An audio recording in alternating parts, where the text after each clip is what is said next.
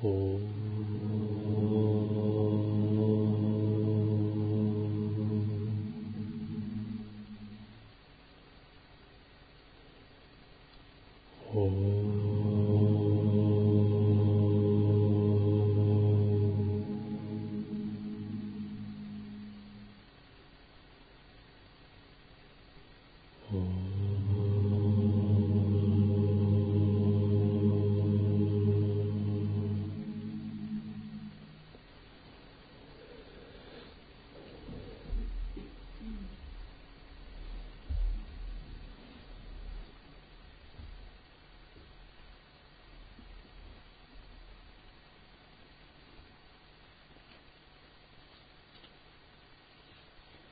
Наставление гуру Падмасамбавы «Хрустальное ожерелье безупречной практики».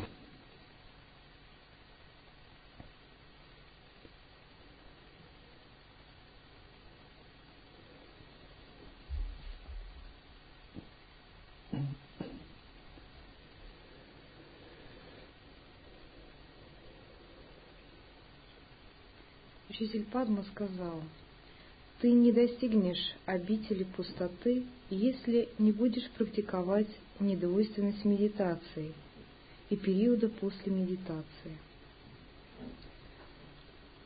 Благородная Цигиал спросила, что это означает. Учитель ответил, во время медитации ты пребываешь в нематериальной сущности Дхарматы – познающий, но без рассудочного мышления. После медитации ты постигаешь, что все пусто и не имеет собственной сущности. Не испытывая привязанности к переживанию пустоты или очарованности им, ты естественным образом выйдешь за рамки медитации и периода после медитации – и освободишься от приверженности к понятиям или представлениям о качествах, подобно тому, как облака и туман сами собой тают в безбрежном просторе неба.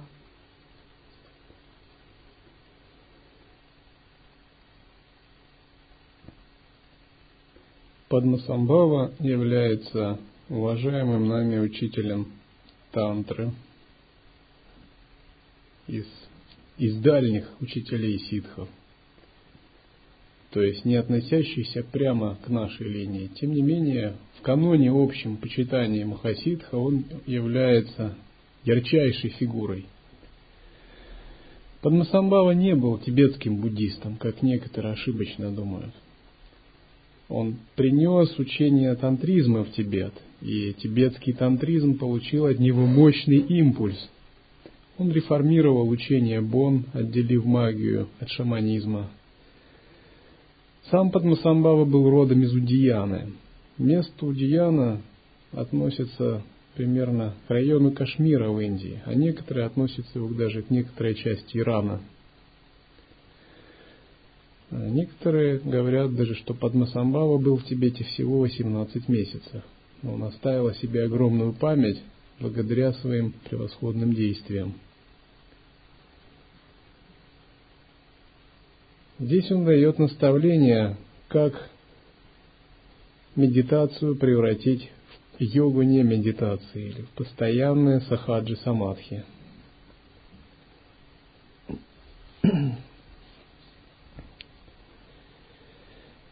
Он говорит, что во время медитации йогин пребывает безрассудочного мышления в пустотном состоянии.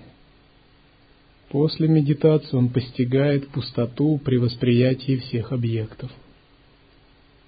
Постигать пустоту при восприятии всех объектов означает видеть, не видя.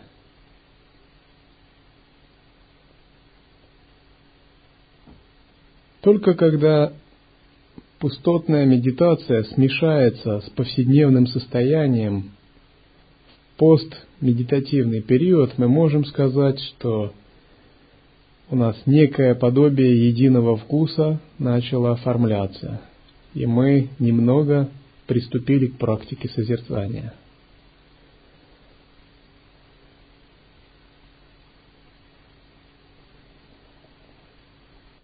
Здесь говорится, нужно естественным образом выйти за рамки медитации и освободиться от приверженности к понятиям или качествам. Это означает, глядя на любой объект, видеть его пустотность. Глядя на женщину, видеть ее пустотность. Глядя на мужчину, видеть ее пустотность.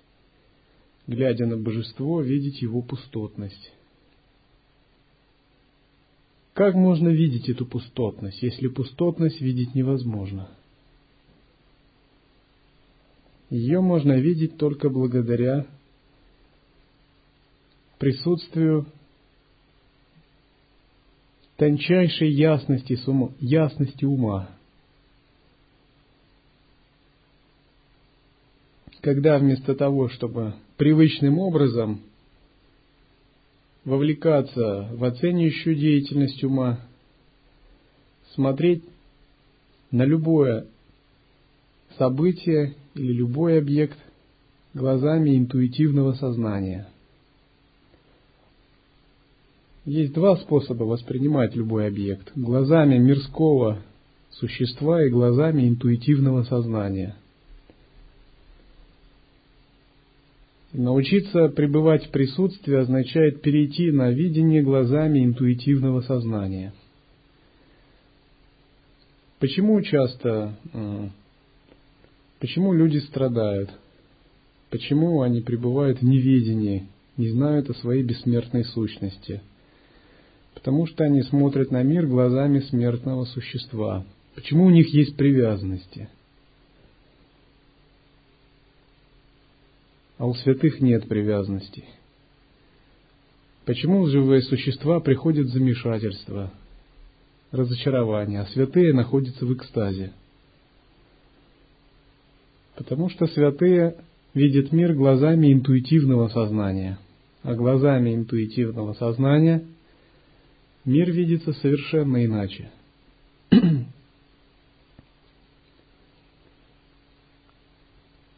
Вы ведь никогда э, не видели ссорящихся святых, э, святых, пребывающих э, в каком-то замешательстве.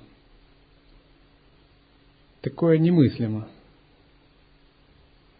Но вы видели множество людей, пребывающих в замешательстве, страданиях, страхе перед жизнью, сомнениях, неуверенности – в войнах и многих других вещах. Да потому что глазам мирского существа мир видится иначе. Глазами святых мир видится глазами интуитивного сознания совершенно нечистым –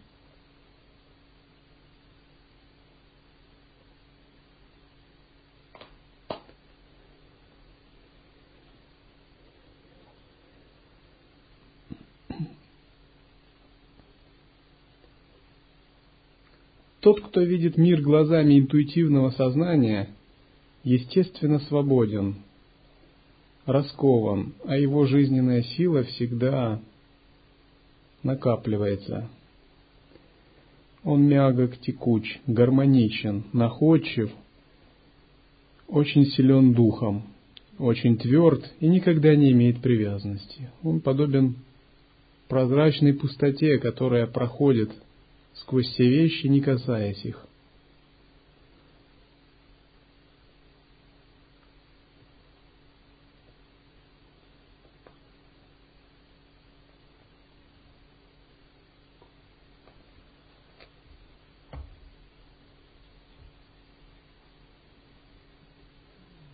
Учитель Падма сказал, если не умеешь практиковать естественно освобождаясь от вялости и возбужденности, то какова бы ни была твоя медитация, ты впадешь в эти нежелательные крайности. Благородная Цигиял спросила, что это означает?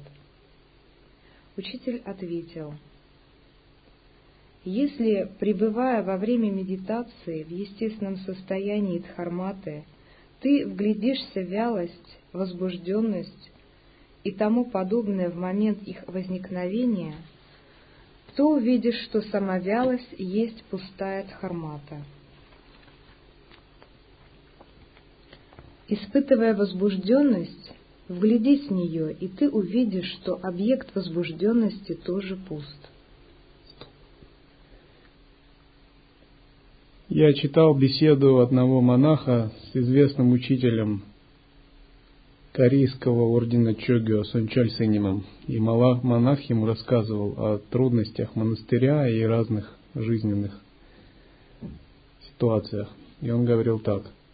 С канами еще работа идет нормально, но медитация никуда не годится.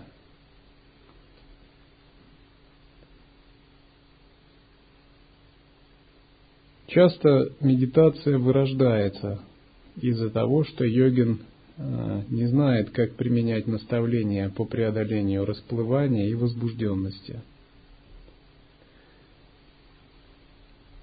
Фактически первые годы это борьба с расплыванием или возбужденностью. Но Падмасамбава здесь говорит, что даже в переживании расплывания и возбужденности, если отступить еще глубже, внутри них можно найти чистое сияние, просветленную пустотность, потому что природа ума не возбуждается. Возбуждается только поверхностность, поверхностный ум. Тело и праны бывают вялые – но глубокое сознание вялым не бывает, оно всегда потрясающе яркое. И тот, кто может отступать в эту пробужденную пустотность, может освобождаться как от вялости, так и от возбужденности. Ну, почему бывает возбужденность? Из-за невнимательности днем – то есть, если вы были внимательны днем, у вас не будет возбужденности. А если вы э, постоянно крутили этот кинофильм днем, то, конечно, садясь на два часа вечером, вы его продолжаете смотреть. Но тот, кто внимателен днем, немыслимо, чтобы у него была возбужденность медитации. В медитации его э, внимательность только усиливается – а из-за чего бывает расплывание? Из-за того, что ум слишком уходит вовнутрь. Не следует уводить ум вовнутрь, если вы не великий практик, который даже во сне не теряет себя. Потому что ум, увести ум вовнутрь значит потеряться во внутренней вселенной. Помните, у вас есть островок осознанности – некая ясность в поверхностном сознании, некая яркость. Вы ее достигали благодаря воспитанию, обучению. Этим вы и отличаетесь от животного. Надо держаться этой яркости и не терять ее. Если же в медитации, уходя вовнутрь, вы ее теряете, то вы теряете как бы ну, все, что у вас есть. Один мастер а, так говорил, те, кто медита... практикуют медитацию пустоты, находясь в расплывании, могут переродиться животными. Это так, потому что они теряют и ту человеческую яркость, какая у них была. А, другая возможность при медитации расплывания, при неяркой медитации расплывания, но акценте на бесформенном переродиться Богом мира без формы.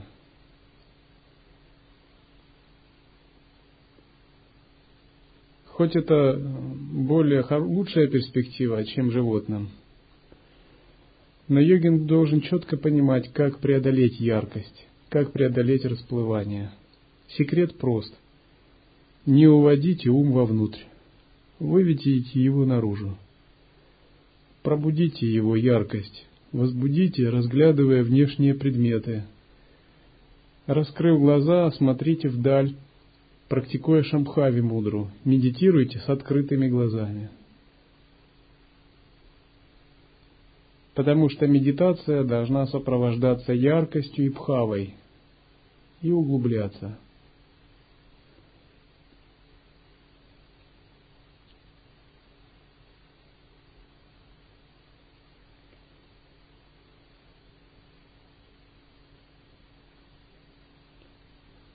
Наверное, вы понимаете, что ведь медитация это не сама по себе, медитация это средство.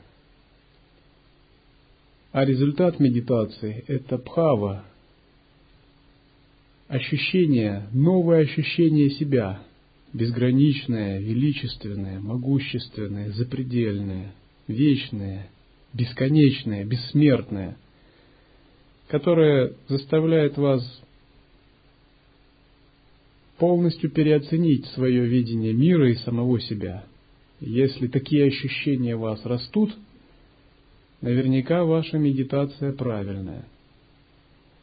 Если же вы даже прилагаете усилия, а ощущения эти не растут, это знак того, что вам надо работать над пресечением расплывания и возбужденности.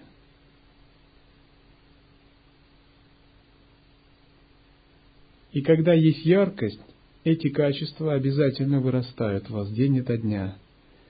Когда яркости нет, вроде бы вы совершаете тапос святого, но на самом деле это может быть путь голодным духам.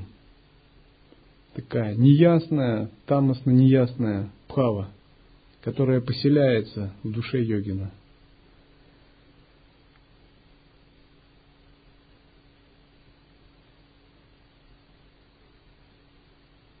Помните эти наставления. Ум йогина правильно медитирующего всегда светил, быстр, ярок, вдохновлен энтузиазмом. Можно сказать, искра Божия пылает в нем. Ум неправильно медитирующего тяжел, мрачен, тускл, инертен, заморожен, не вдохновлен.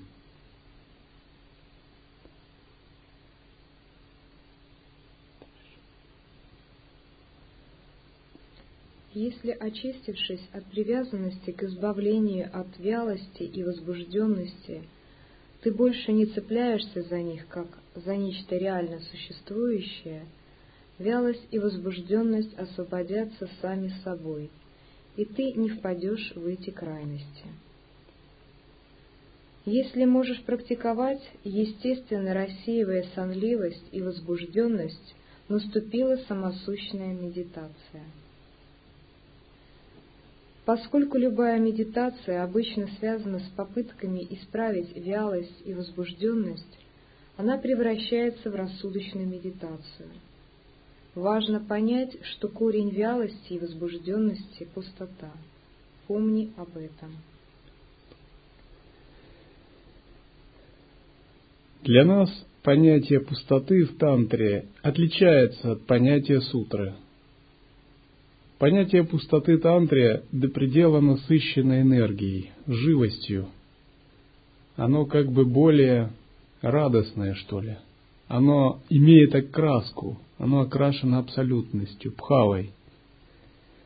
Оно связано с переживаниями запредельности, величия, глубины и расширения –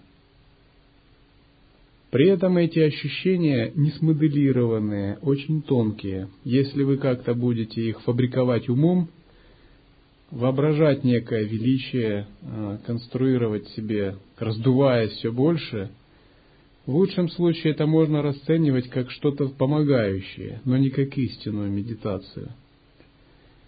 Истинное величие, ощущение бесконечности очень тонко и находится за пределами концептуальной активности ума. Оно безыскусно, не сконструировано, не сфабриковано. Оно исходит как естественное цветение вашей внутренней пустоты. Потому что пустота, как я подчеркиваю, которую мы реализовываем, это – не, не, не есть просто непроявленное небытие. Это всегда огромный потенциал, который раскрывается в душе йогина, наделяя его самыми высшими качествами, качествами божества.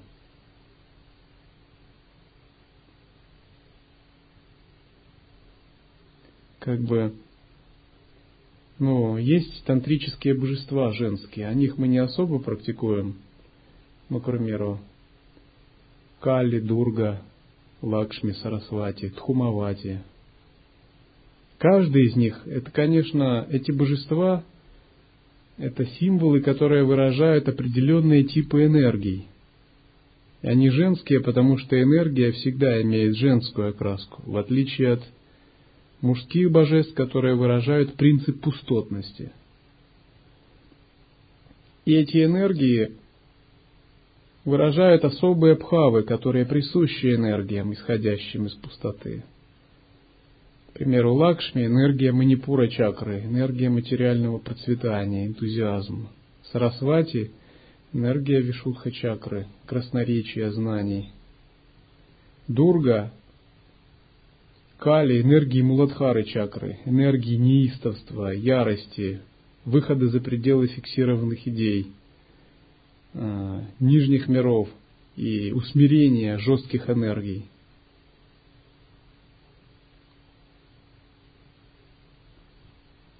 А, есть еще божество Тхумавати, энергия разрушения, энергия пепла, полной пустоты и вообще без качеств.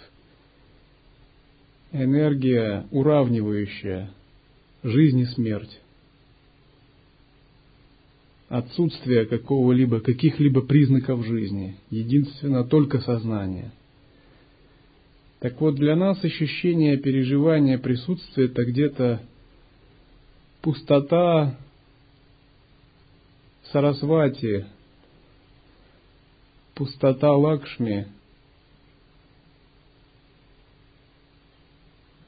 пустота еще других божеств, которые связаны с аспектами утонченности, красоты и возвышенности. Это минимальное качество, которое йогин раскрывает в себе – когда сила его сознания увеличивается, он начинает переживать другие виды пустот. Пустоту дурги, пустоту кали, пустоту в аспектах яростных пхав и яростных энергий, поскольку силы его осознанности хватает, чтобы самоосвобождать жесткие праны. Но всегда эта пустота имеет какой-то аспект.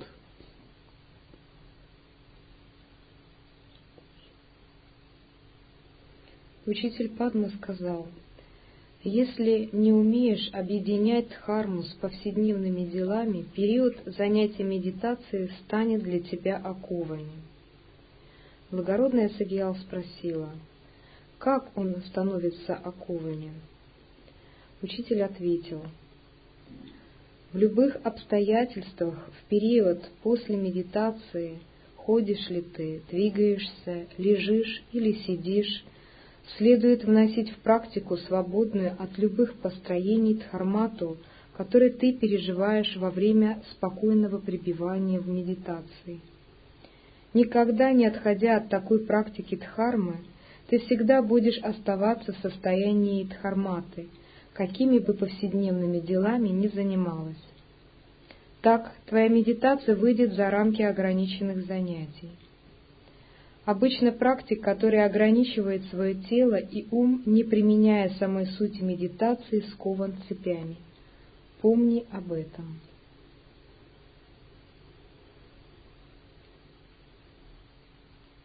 Тот, кто привнес в жизнь медитацию, решил великую задачу жизни и смерти. По крайней мере, почти решил.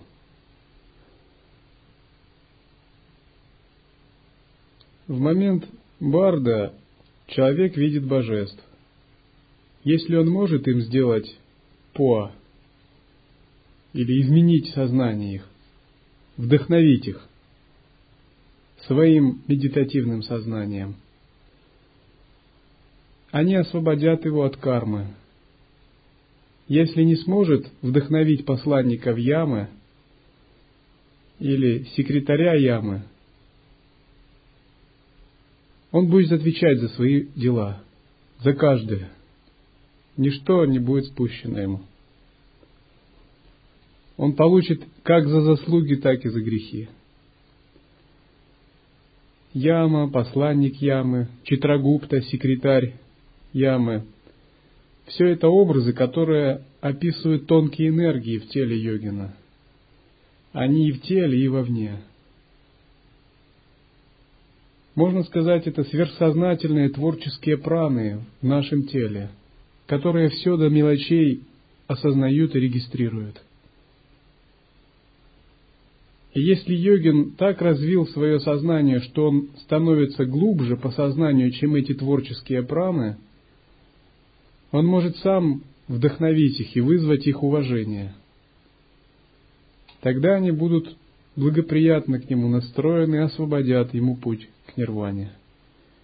Если же он не вдохновит посланника Ямы, то его душа будет зарканена в момент смерти и отправлена в тот мир, которого она заслуживает. В мире энергии слова не работают. В мире энергии как бы нет компромиссов. Договориться с миром энергии или с божествами можно только обнажив дух медитации – В мире энергии тонкого тела лжи нет. Там каждый виден по своему уровню. Там нет двусмысленности.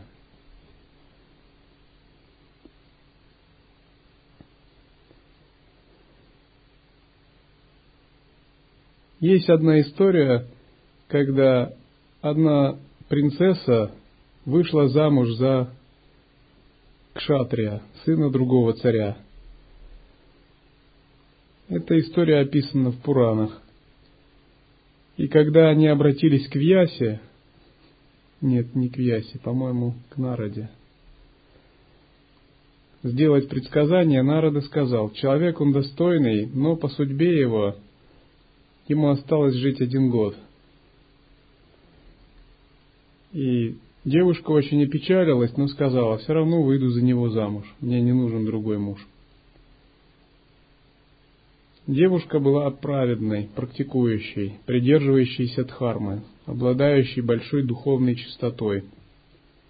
И она не сказала никому это предсказание. Через год, когда ее муж отправился в лес рубить дрова, она пошла за ним. Когда он рубил дрова, его виски стиснула сильная боль, и девушка увидела, как он упал – и она поняла, что предсказание начинает работать. Внезапно рядом она увидела устрашающее существо с короной на голове, а в руке у него была петля, и он накинул петлю на сознание этого человека.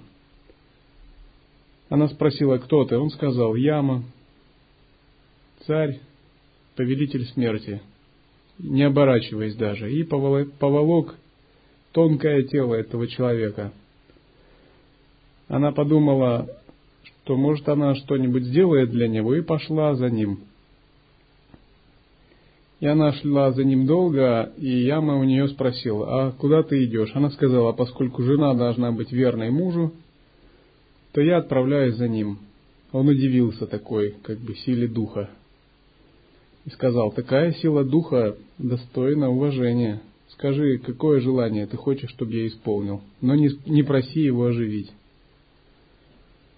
Она попросила, чтобы он э, исцелил ее отца от слепоты. Он сказал, твое желание исполнено, и пошел дальше. Но все это происходило, разумеется, в тонких телах, поскольку в физическом такое не происходит, не видно так. Но в тонких телах именно так и происходит. Очевидно, девушка обладала паранормальными силами, потому что она отправилась за ямой дальше. Она смогла пойти за ним, туда, куда смертные не могут ходить. Яма снова увидел, что она идет к ним, и подумал, действительно, такая приверженность достойна уважения. Сказал, какой еще ты хочешь подарок? Она еще попросила его, Наконец, когда она уже пошла за ямой очень далеко, он сказал, тебе дальше нельзя уже. А, проси, чего хочешь, но и уходи обратно. Она сказала, дай мне благословение иметь сто сыновей. Он дал ей благословение.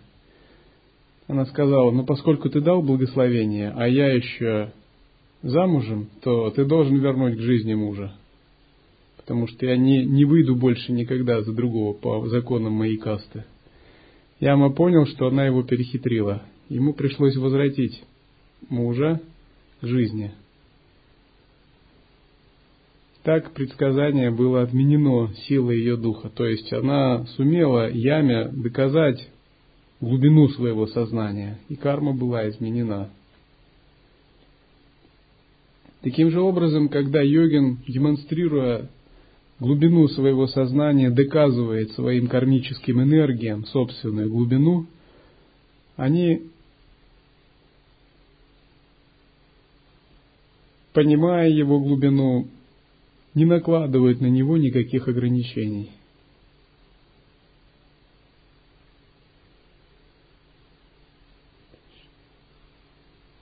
Учитель Падма сказал, «Ты не очистишь кармических омрачений, если оставишь без внимания практики подношения и раскаяния».